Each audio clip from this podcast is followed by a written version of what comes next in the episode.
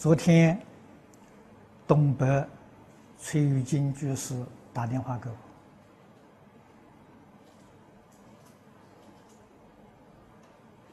我，啊，说他们的事业现在遇到困难，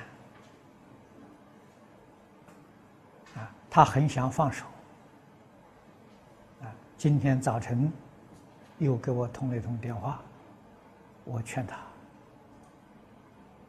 行菩萨道啊，不要为自己的利益。他说是的，他都为员工、为社会，但是还是有很多诽谤，很多障难，这个是免不了的。啊，谚语常讲啊，好事多磨啊。父母哪有不爱护子女的？哪有不为子女去想的？可是子女一样埋怨父母，啊，一样给父母找许许多多麻烦。父子尚且如此，啊，老板。跟员工哪能有例外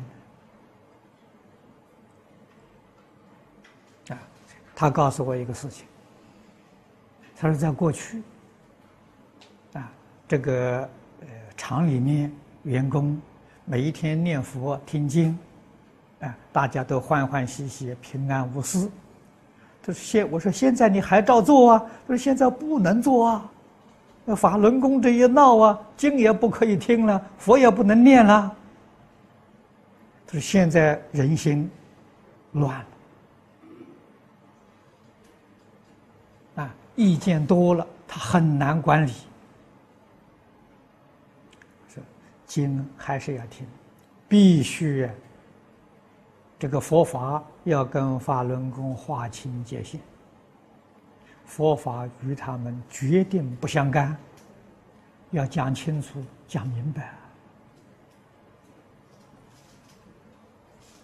啊！所以你过去啊，厂里面那么多人，大家都欢欢喜喜、一心一意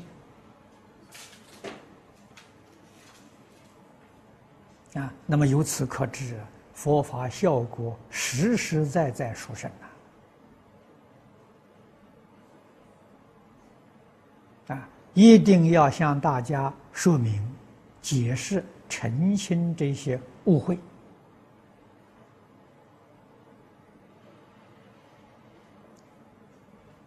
啊，人不听经，